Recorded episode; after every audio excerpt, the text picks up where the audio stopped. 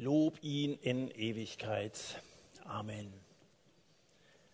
Das sind große Worte und ich wünschte, dass wir alle tatsächlich in alle Ewigkeit diesen ewigen Gott anbeten. Wenn du hier in diesem Leben schon anfängst, diesen Gott zu ehren und diesen Gott Mittelpunkt in deinem Leben sein lässt, dann hast du diese Aussicht, die Ewigkeit bei ihm zu verbringen und dann werden wir nichts anderes tun können, als diesen Gott zu loben.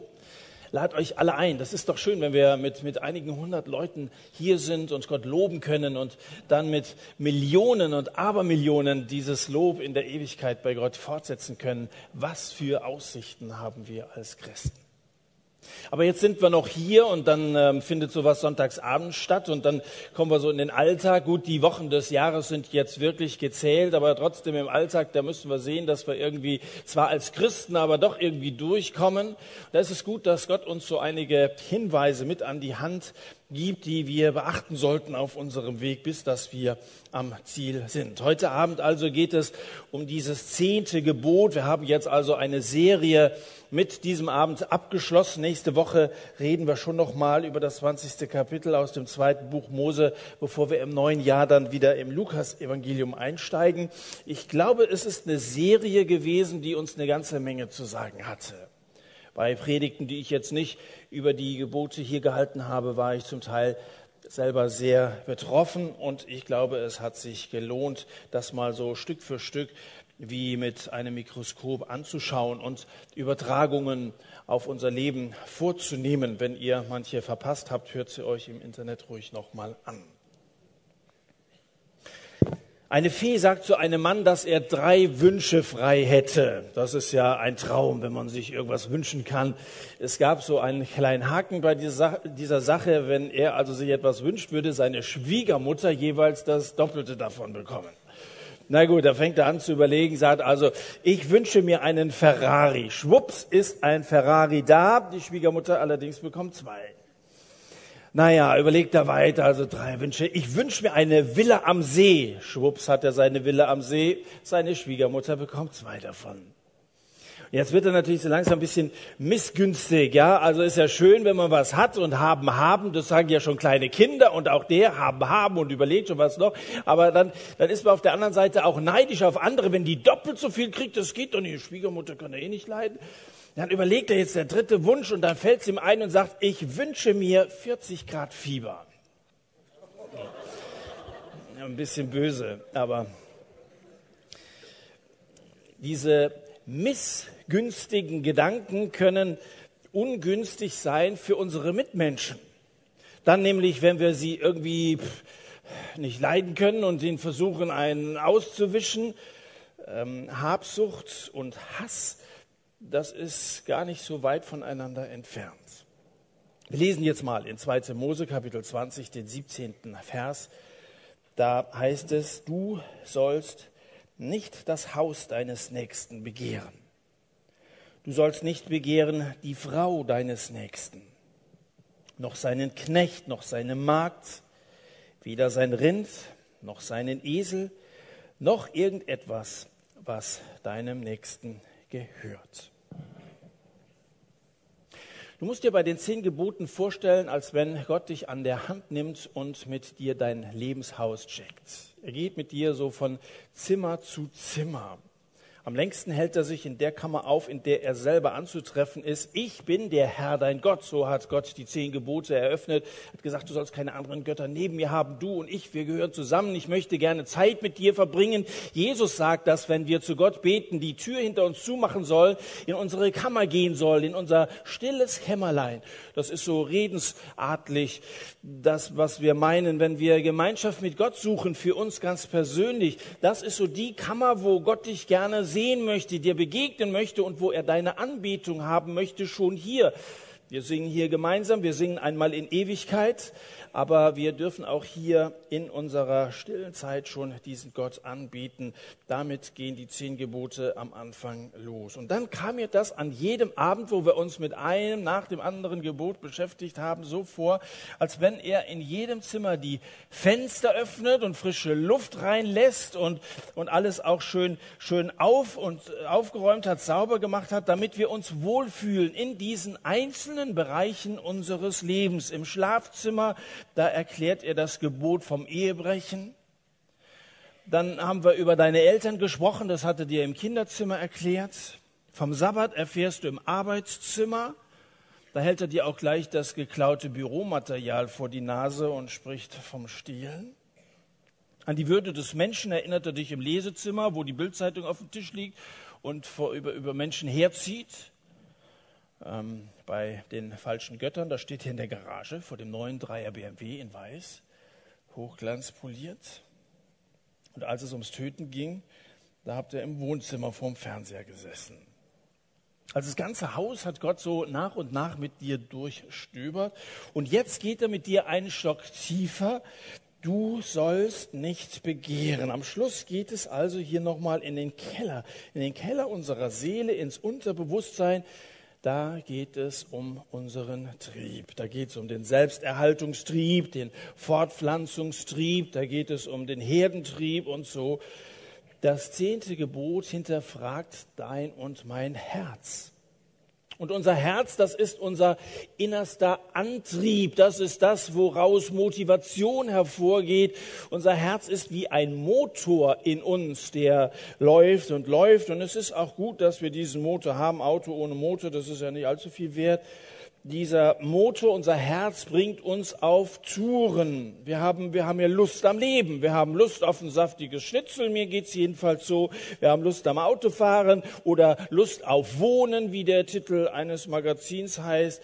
Und Lust ist ja erst einmal nichts Schlimmes. In Psalm 1, da heißt es, also glücklich der Mann, der seine Lust hat am Gesetz des Herrn. Wenn wir also eine Leidenschaft, eine Lust haben, wenn wir was sehen, und das möchten wir gerne haben, grundsätzlich ist das gar nicht schlimm. Das motiviert, es bringt uns in Bewegung und so erreicht ein Mensch auch seine Ziele. Und in diesem schönen Lied, das wir gerade gesungen haben von Joachim Neander, Lobe den Herrn, den mächtigen König der Ehre, da geht es ja auch um Begehren. Einmal heißt es hier, du sollst nicht begehren, aber dann sagt Joachim Neander, meine geliebte Seele, das ist mein Begehren, eben Gott zu loben. Lust am Gesetz des Herrn zu haben, mein Begehren ist es, Gott zu loben. Also das, das muss vom Begriff her zunächst mal gar nichts Negatives sein. Allerdings ertönt dieser Motor nicht nur als Lobgesang, sondern manchmal stottert so ein, so ein, Motor auch rum und da will er nicht so richtig und manchmal klingt er irgendwie ein bisschen unzufrieden. Dann nämlich, wenn ich nach Dingen, nach Sachen verlange, die ich nicht habe, die ich noch nicht habe oder die ich vielleicht nicht mehr habe. Und dieses unzufriedene Verlangen, das ist die Begierde. Die Begierde lässt das Gras des Nachbarn irgendwie grüner erscheinen als unser eigenes, auch grüner als es eigentlich ist, je nach Perspektive sieht das immer ein bisschen besser aus. Und dann vergleichen wir und dann wollen wir, dann wollen wir auch gerne haben, so wie uns das eben der Boas da in der bisschen, ein bisschen schizophren, so zwei Rollen, äh, da so vorgespielt hat. Also ich, ich, möchte, also er wollte sein eigenes Handy haben oder was, wenn ich richtig verstanden habe. Ja, aber äh, ist ja, dass wir den anderen sehen und dann hat er halt hier so, so ein iPhone oder Tablet und was weiß ich und dann möchte ich also auch und dann verrenken wir uns den Hals, weil wir denselben nicht vollkriegen können.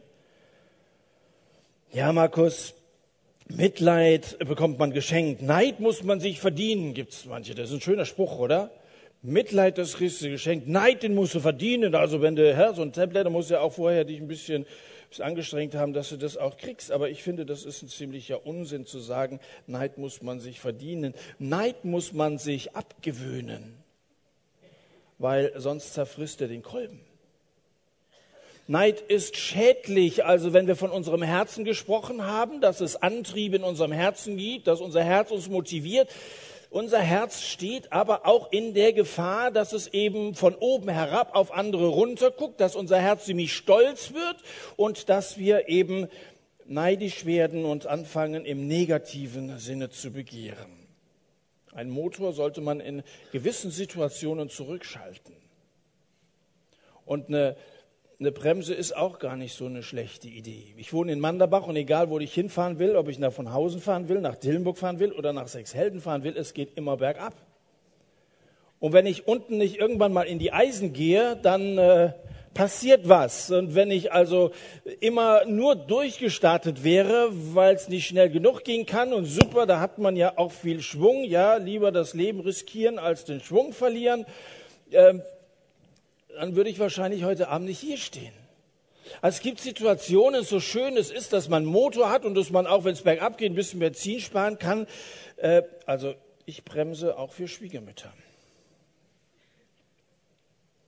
Gott meint mit diesem Gebot ja gar nicht, dass du nicht mehr fahren sollst, sondern das, was Gott dir rät, dringend rät, in diesen alten Geboten ist, dass er sagt, fahre sachte und benutze bitte von Zeit zu Zeit auch die Bremse. Ich habe also einen alten Onkel in damals noch DDR-Zeiten, der hat einen Trabi gehabt, mein Vater sollte den mal fahren, der hatte gebremst, da kam aber nichts, da war nichts. Nö, sagt der Onkel, die Bremse geht schon lange nicht mehr. Also Gott hat uns eine Bremse gegeben. Wir müssen doch die Kurve kriegen. Gott möchte, dass du eine gute Lebensfahrt hast. Und vor allem möchte er, dass du ans Ziel kommst. Und das könnte gründlich daneben gehen, wenn wir einfach immer nur draufhalten. Du sollst nicht begehren. Also das ist, das ist keine schrullige Askese, die Gott hier von uns verlangt. Und Begehren ist auch etwas anderes als Wünschen. Also wir haben ja alle Wünsche, dürfen Wünsche haben und vielleicht kriegst du zu Weihnachten auch den einen oder anderen erfüllt. Meine Mutter hat immer gesagt, wünschen darfst du dir alles. Äh, natürlich haben wir Wünsche und das, das ist auch völlig okay. Bedeuten, äh, begehren heißt aber, aber nicht, nicht nur einen Wunsch haben, das, das bedeutet, dass ich nicht ich einen Wunsch habe, sondern dass der Wunsch mich hat. Und das ist was anderes. Wenn ich einen Wunsch habe, schön und gut, dann, wenn ich Christ bin, äh, lege ich es in Gottes Hände und sage, Herr, ich könnte mir das gut vorstellen, wenn es dein Wille ist, dann kannst du mir das oder das auch geben. Aber wenn mich der Wunsch hat, wenn ich sozusagen besessen bin von irgendeiner Idee und gar nicht mehr anders denken kann, dann ist es bedenklich. Es ist ein Unterschied, ob ich eine Frau schön finde oder diese Frau am liebsten für mich haben möchte. Und es ist ein Unterschied, ob ich nüchtern anerkenne, dass mein Freund eine bessere Wohnung hat als ich oder ob ich ihm die nicht gönne. Und es ist ein Unterschied, ob ich also ein teures Buch, das, das mir gefällt und wirklich informativ ist und wo alle positiv darüber reden, ob ich mir das kaufe oder ob ich mir Gedanken darüber mache, wie ich das am besten klauen kann. Das ist schon ein Unterschied, oder? Begehren, das ist zumindest schon mal die Vorstufe zu einer Sünde. Jetzt könnte man sagen, na, der unter all den Sünden sehe ich ja ein, soll es nicht töten, das sollte man wirklich nicht machen. Also, und, äh, aber Begehren, das ist ja nicht so schlimm. Also natürlich, ich, jeder begehrt von uns und so, aber so, so schlimm ist das ja nur auch wieder nicht. Natürlich, also für Mord kannst du zur Rechenschaft gezogen werden, für Diebstahl und diese ganzen Sünden, die da vorher aufgezählt worden sind, zum allergrößten Teil zumindest, kannst du zur Rechenschaft gezogen werden. Für Begierde natürlich nicht. Da wird kein Richter sagen, also du hast begehrt oder begoren oder was, was macht man da eigentlich? Äh, und deswegen musst du also Strafe zahlen. Also der, der kann dich für Begehren, kann er dich nicht anklagen oder, oder verurteilen. Aber was Lust für den Ehebruch ist, was Wut für den für den Mord ist, das ist Begierde für den Diebstahl. Ehebruch, Mord, Diebstahle, Stahl, die, die Justiz kann was dagegen unternehmen, aber Lust, Wut und Begierde, auch wenn das nicht ins Strafrecht passt, damit fängt's doch an. Und es hat ja wenig Wert, jetzt nur zu sagen, also bitte nicht töten und so weiter. Es passiert in unserer Gesellschaft ständig.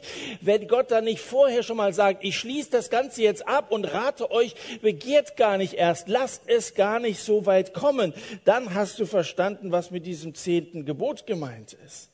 Das betrifft unsere Gedanken, betrifft unsere Gefühle. Das Böse beginnt im Inneren, im Herzen des Menschen. Das hat Jesus schon gesagt. Da kommt alles das heraus, was, was unter Menschen zerstörerisch ist. Diebstahl und Mord und, und eben auch Habsucht zählt Jesus hier auf. Wenn wir der Gier freien Lauf lassen, dann bleibt sie logischerweise nicht im Inneren drin alles, was wir frei laufen lassen, das, das ist irgendwann, das, das haben wir nicht mehr unter Kontrolle. Du kannst du deinen Hund oder hast du Hühner oder was, kannst du frei laufen lassen, aber ich kann dir nicht garantieren, dass die abends immer noch alle da sind.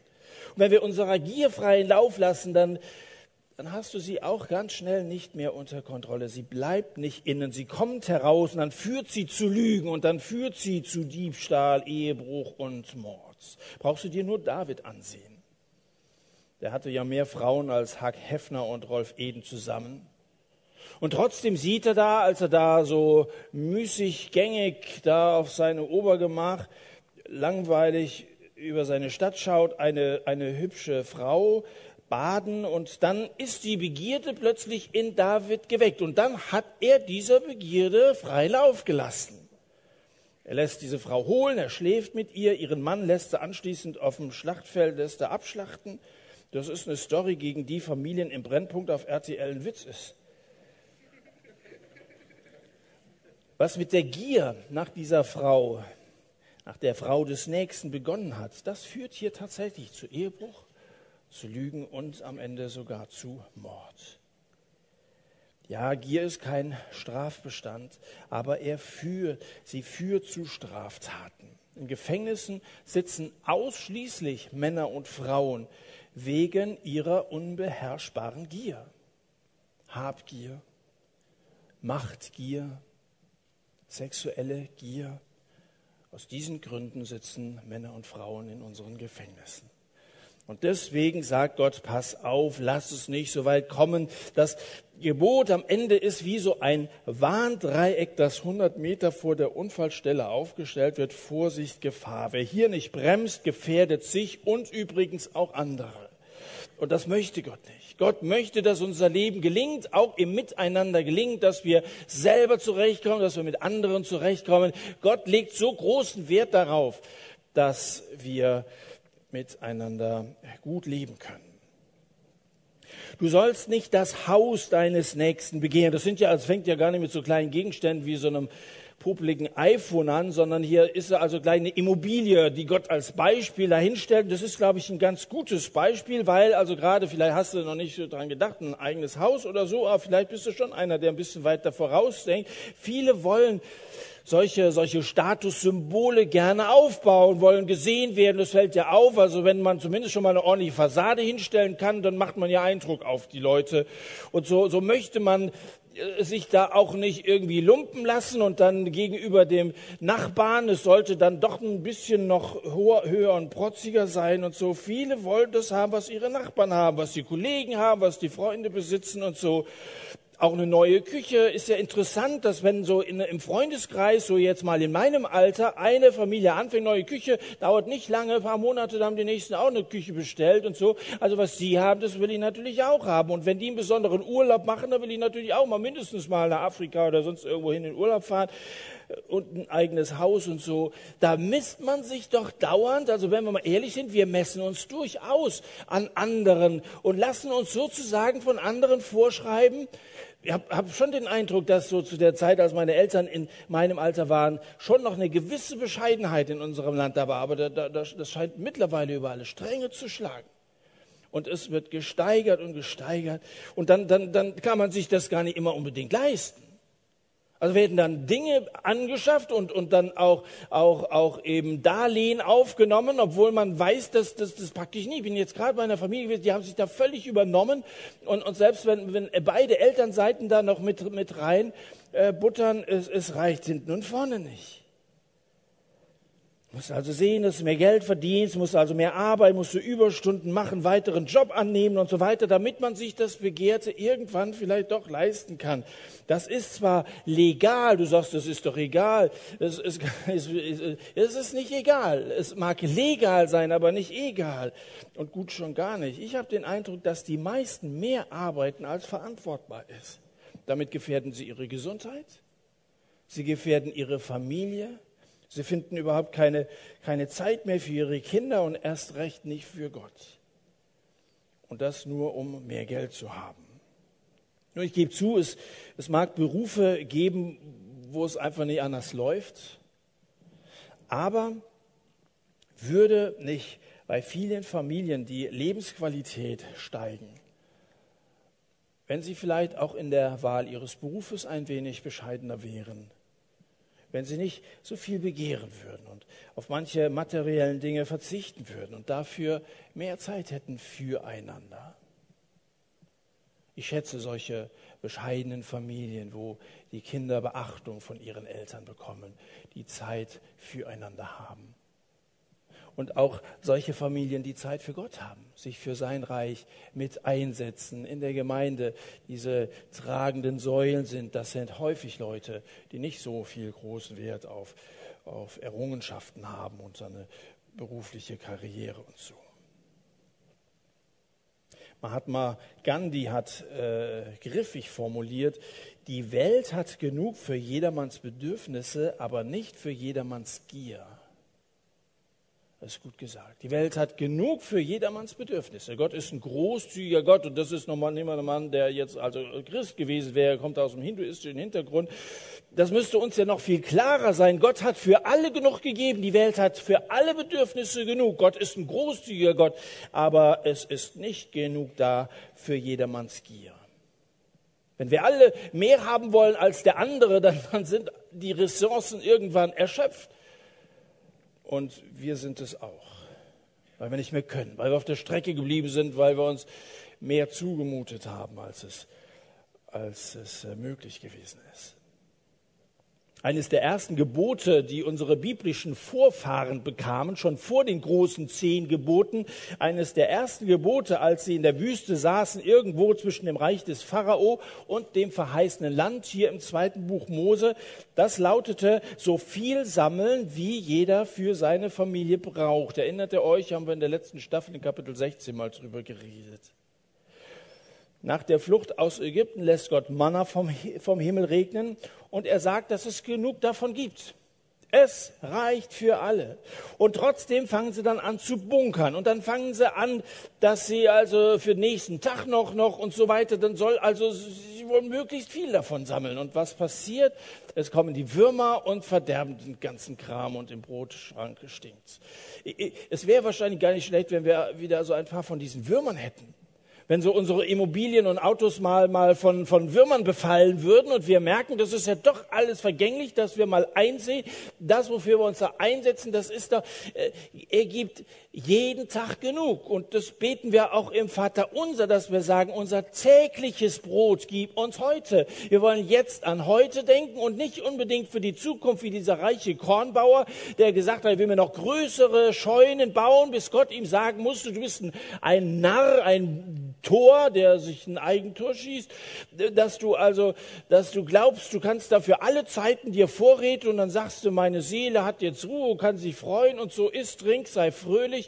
Heute Nacht wird deine Seele von dir gefordert werden, sagt Gott zu diesem Mann. Wie dumm ist der gewesen.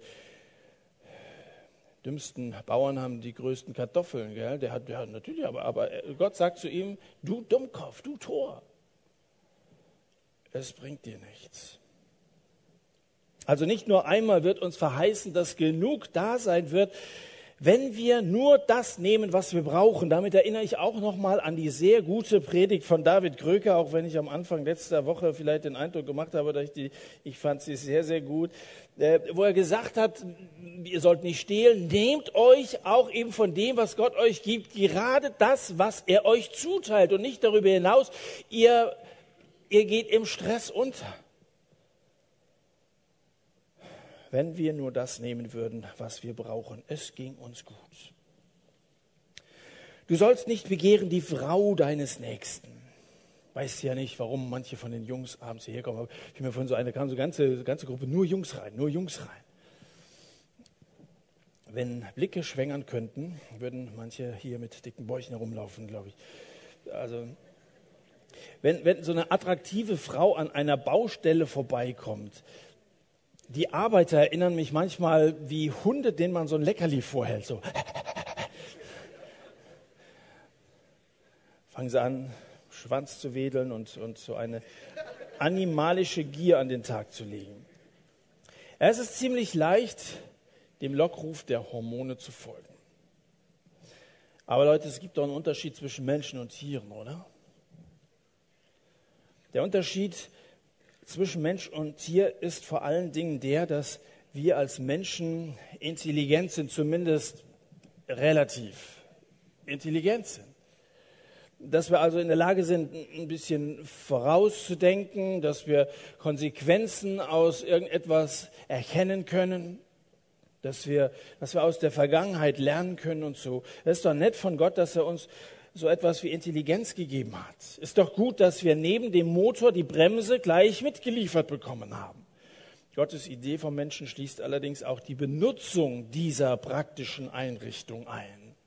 Was nützt es, wenn du, wenn du also Intelligenz von Gott bekommen hast, aber du lässt dich also da einfach treiben, hast du irgendwie Mann, Frau oder so, alles wird ausgeblendet, du bist auf einmal wie ferngesteuert und dann, dann hast du zumindest in Gedanken, Begehren heißt ja noch nicht unbedingt Ehe brechen, aber Jesus sagt, wenn es in Gedanken anfängt, dann ist es schon Sünde und das verurteilt Gott. Die Kummerkastentante Anne Landers ist vor einigen Jahren gestorben, hat über Jahrzehnte in den USA in einer Radiosendung also äh, Probleme von Menschen äh, behandelt. Die hat folgenden Brief bekommen seinerzeit. Liebe Anne, schreibt jemand, ich habe für mehrere Monate mit drei verschiedenen Frauen geschlafen. Bis vor ein paar Tagen hat keine von der anderen gewusst. Und alles lief prima. Dann haben sich zwei von ihnen zufällig kennengelernt und sind mir auf die Schliche gekommen. Jetzt sind sie sauer auf mich. Was soll ich bloß machen? PS, bitte halten Sie mir jetzt keine Moralpredigt. Ein Mann in der Falle. Endenders antwortete, lieber Mann in der Falle, so ziemlich das Einzige, was den Menschen vom Tier unterscheidet, ist das gottgegebene Gewissen. Da Sie offensichtlich so etwas wie ein Gewissen nicht besitzen, sollten Sie sich mit Ihrem Problem am besten an einen Tierarzt wenden.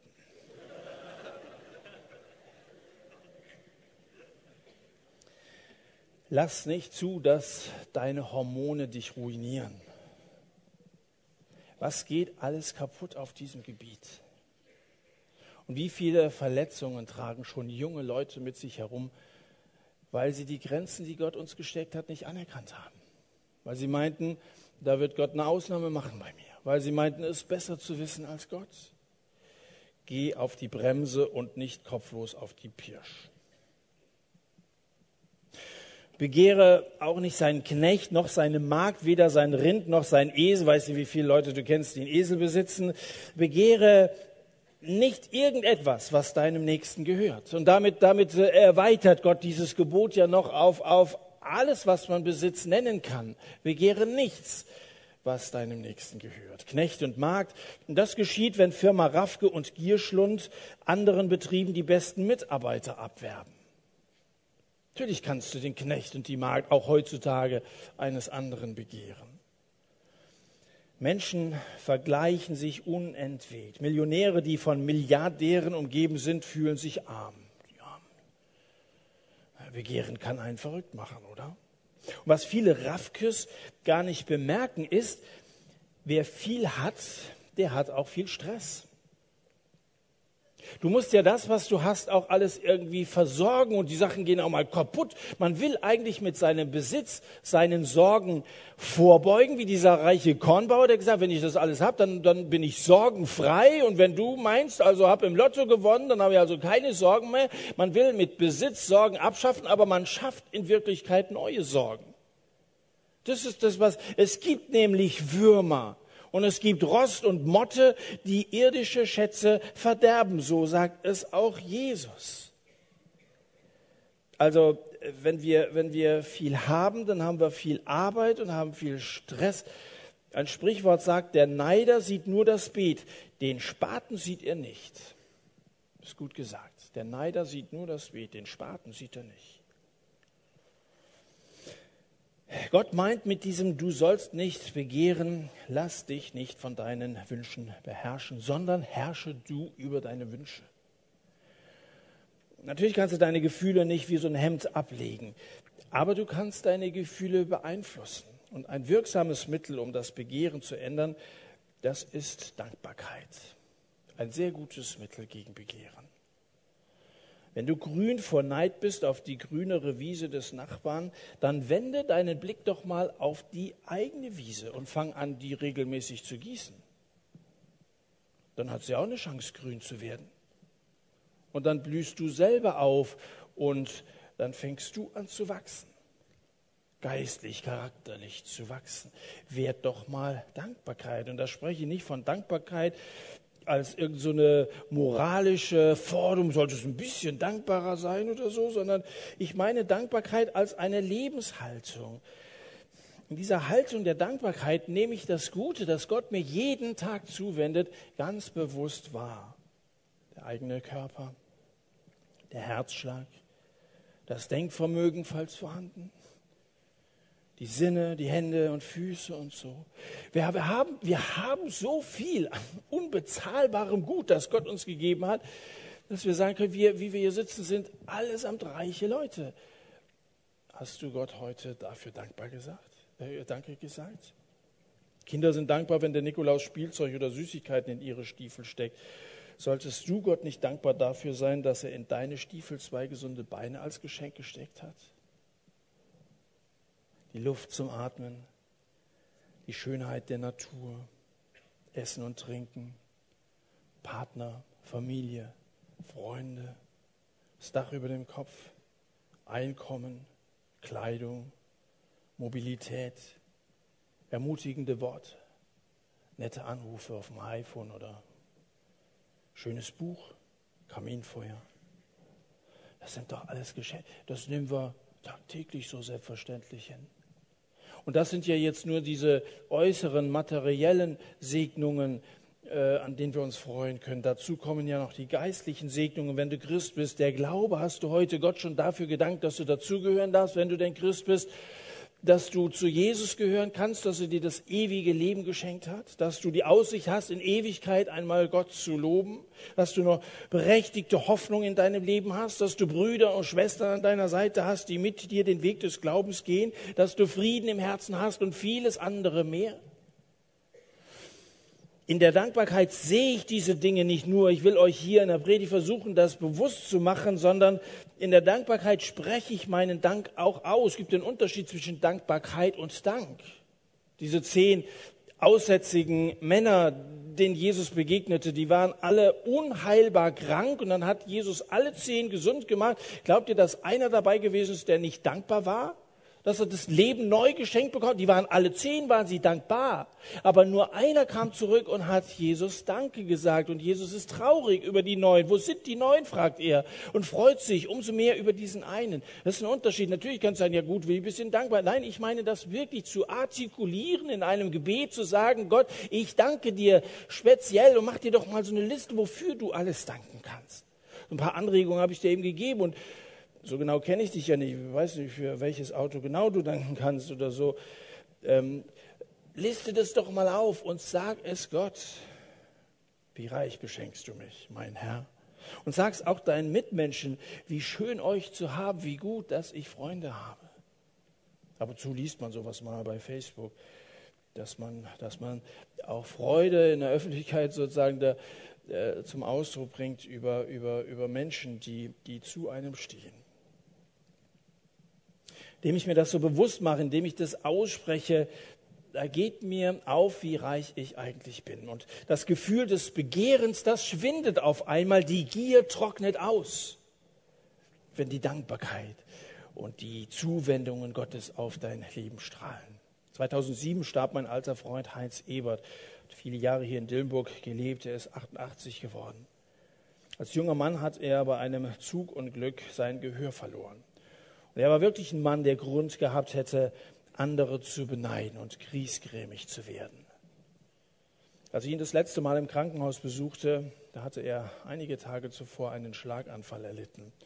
Da sah er mich zur Tür rein, reinkommen, er strahlte mich an und sagte, Markus, es ist mir nicht langweilig hier im Krankenhaus. Ich finde den ganzen Tag Gründe, Gott zu danken. Er hat, der hat den ganzen Tag gesammelt, so wie, er sagte, das ist wie so Krümmel auf dem Tisch, die, die, und dann, dann kann ich mich einfach nur freuen. Ich finde den ganzen Tag, manchmal müssen wir vielleicht mal so isoliert werden, dass wir, dass wir mal für, gar nicht mehr abgelenkt werden von, von, von so vielem, was wir begehren könnten, uns mal darauf besinnen müssen, was hat uns Gott eigentlich alles geschenkt. Da saß kein beneidenswerter, sondern ein äh, umgekehrt, ein, da saß kein bemitleidenswerter Mann, und alter Greis in seinem Bett. Könnte man sagen, Alter ist schon taub und jetzt auch noch Schlaganfall, kann sich nicht mehr bewegen. Nein, da saß ein beneidenswerter Greis in seinem Bett. Und seine letzten Worte, wie mir gegenüber waren, vergiss nie das Danken. Zweiten Schlaganfall eine Woche später hat er nicht überlebt. Natürlich ist Dank kein Allheilmittel, aber probier es doch mal aus. Mach mal in der kommenden Woche einen Dankbarkeitsspaziergang. Und auf diesem Spaziergang, auf dem du alleine mit Gott unterwegs sein solltest, zähl ihm mal all diese vielen Gründe auf, worüber du dich freuen kannst, was Gott dir alles geschenkt hast und sage ihm Danke dafür. Du wirst vielleicht trotzdem weiter Wünsche haben, dich aber nicht mehr von diesen Wünschen beherrschen lassen. Eva ganz am Anfang, sie sah, dass diese Frucht begehrenswert war, Einsicht zu geben. Sie sah, dass der Baum gut zur Speise war, dass er eine Lust für die Augen ist und dass er begehrenswert war, Einsicht zu geben. Sie sah, dass der Baum gut zur Speise ist. Das heißt, zunächst einmal war ihr körperliches Verlangen, sie hatte Hunger gehabt, das sieht gut aus, lecker ähm, ihr körperliches Verlangen ist angeregt. Dann war er eine Lust für die Augen, das heißt ihre Seele, ihr Sinn für Schönheit ist angeregt. Also erst Körper, dann Seele und dann drittens, er war begehrenswert, Einsicht zu geben. Jetzt ist auf einmal ihr Verlangen nach Göttlichem, ihr Geist ist angeregt. Also zunächst der Körper, dann die Seele, dann der Geist. Der ganze Mensch mit allem, was dazugehört, dem Körper, der Seele und der Geist, wird von diesem Stromstoß des Begehrens erreicht. Es gibt ja Leute, die sagen, also wenn ich meinen Körper im Griff habe, wenn ich die Triebe beherrsche, von denen ich da gesprochen habe, dann bin ich mit dem Problem der Sünde fertig. Leute, das ist falsch, das wird nicht gelingen. Andere sagen, das Denken ist das Problem. Aus dem Denken kommt der Zweifel, dann hören sie auf zu denken. Ist auch falsch. Ja? Wieder andere meinen, das Unterbewusstsein, die Gefühle sind das Problem. Ist alles falsch. Der ganze Mensch ist Sünder. Der ganze Mensch mit allem, was dazugehört. Und das offenbart uns das Gesetz, die zehn Gebote. Jetzt kannst du dich schämen wie Adam und Eva, die also die Textilindustrie gegründet haben, sich so notdürftig aus ein paar Feigenblättern äh, so, so, so, so einen Schurz da äh, gemacht haben, sich vor Gott versteckt haben. Die meisten heute halten sich halten sich bedeckt und verstecken sich und reden auch nicht über Sünde. Da wird also in, äh, in, in, in, Schulen und also von Pädagogen und Psychologen schon gar nicht gesprochen. Selbst in den Kirchen hörst du kaum noch, dass Leute von Sünde reden äh, oder dass unser Herz von Natur aus böse ist, wie die Bibel sagt, das wäre ja eine Selbstanklage. Wenn es keine Lösung für das Problem der Sünde gäbe, dann müssten wir sie tatsächlich verleugnen. Dann redet man am besten wirklich nicht drüber. Aber es gibt doch eine Lösung für die Sünde in unserem Leben.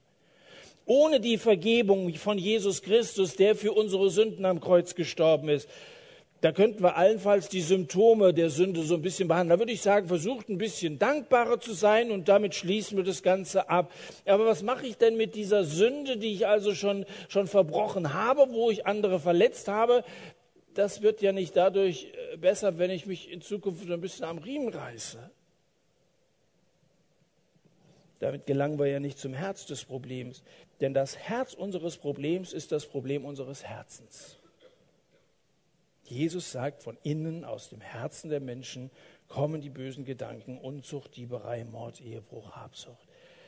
Darum musste Jesus am Kreuz sterben. Alle unsere Sünden hat er, der selber keine Sünden getan hat, auf sich geladen, damit wir frei sein können.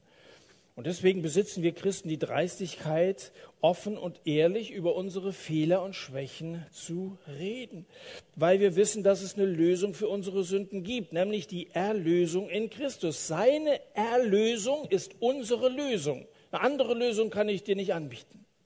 Aber die hat Gott eben ein für alle Mal endgültig für uns ausgedacht, umgesetzt, dass er seinen Sohn gesandt hat, zu Weihnachten in diese Welt Mensch hat werden lassen und dass dieser Mensch Jesus Christus, der gleichzeitig Gott war, Gottes Sohn, absolut sündlos war, für uns sein Leben gelassen hat. Karfreitag, so diesen Ausblick dürfen wir so in der Adventszeit ruhig schon mal wagen. So Hans-Peter Reuer, der in diesem Jahr verunglückt ist, tödlich, hat mal jemand gesagt, ihr Christen, ihr seid so arrogant. Immer glaubt ihr besser zu sein als andere Menschen. Darauf hat Hans-Peter Reuer gesagt, nein, ich bin kein besserer Mensch als Sie. Wir beide sind gleich schlecht. Allerdings habe ich erkannt und zugegeben, dass ich schlecht bin und ich habe Gott und Menschen um Vergebung gebeten. Das haben Sie ganz offensichtlich noch nicht getan. Wer von uns beiden ist eigentlich arrogant? Hast du deine Sünden je bekannt vor Gott, vor Menschen. Er, Jesus, ist sehr gerne bereit, dir zu vergeben. Und wenn du ihn nie um Vergebung gebeten hast, dann ist das eine gute Gelegenheit heute Abend. Dann tu es. Dann sag danke, dass du für meine Sünden gestorben bist und ich bitte dich, dass du mir meine Sünden vergibst. Dass du neuen Menschen aus mir machst, dass du in mein Leben kommst, dass du meine Gesinnung änderst. Und sag ihm, Herr, ich habe es satt, mir den Hals zu verdrehen und jedem Trugbild nachzugaffen. Ich drehe mich nicht mehr um. Ich gönne meinem Nacken mal ein bisschen Ruhe. Ich will mich auf dich konzentrieren. Und ich möchte dich loben, wie wir das hier in den Liedern tun. Ich bin am Ende meiner Ausführungen heute Abend angekommen und ich gebe dir nochmal als Zusammenfassung diese drei Tipps gegen das Begehren mit. Erstens, weil das Herz ähm, des Problems unser Herz ist. Das Herz des Problems ist unser Herz. Deswegen bitte um Vergebung, bitte um innere Reinigung. Lasst uns das tun, auch in Zeiten der Stille, die wir heute haben, zwischen den Liedern. Lasst uns das tun, dass wir bitten, Herr, vergib mir all mein negatives Begehren. Und mach diesen neuen Menschen aus mir. Und das zweite ist, freu dich an dem, was du von Gott geschenkt bekommen hast und sage Danke. Vergiss bitte diesen Dankbarkeitsspaziergang der folgenden. Es ist so Adventszeit, da ist so viel Stress und so weiter. Nimm dir trotzdem mal so eine halbe Stunde Zeit, zumindest mal eine halbe Stunde Zeit, mal raus aus diesem ganzen Stress. Gehst du mal in den Wald. Gut, der könnte bei so vielen hundert Leuten auch überfüllt sein. Müsst ja nicht alle am gleichen Tag machen. Aber dann sag ihm Danke für das, was du mir schenkst. Werd ein dankbarer Mensch. Das ändert deine Gier. Es schmilzt deinen deinen, äh, deine Habsucht äh, dahin, dass es gar nicht mehr zu sehen ist. Übrigens, Ausdruck von Dankbarkeit kann auch sein, selbst wenn es das zehnte Gebot nicht unmittelbar sagt, den Zehnten zu geben. Also von dem, was du hast, auch was abzugeben für Menschen, die eben nicht so viel haben. Das ist auch Ausdruck von Dankbarkeit. Und dann das dritte noch, lass uns in den Liedern Gott anbeten. Das wollen wir jetzt tun, ganz bewusst, wenn wir diese Zeit des vor, vor Gott Kommens haben, wo wir, wo wir innerlich beten wollen, beteiligt sein wollen an diesen Liedern, diese Texte bewusst mitsingen wollen. Lasst uns Gott anbeten. Lobe den Herrn, den mächtigen König der Ehren, meine geliebte Seele. Das ist mein Begehren.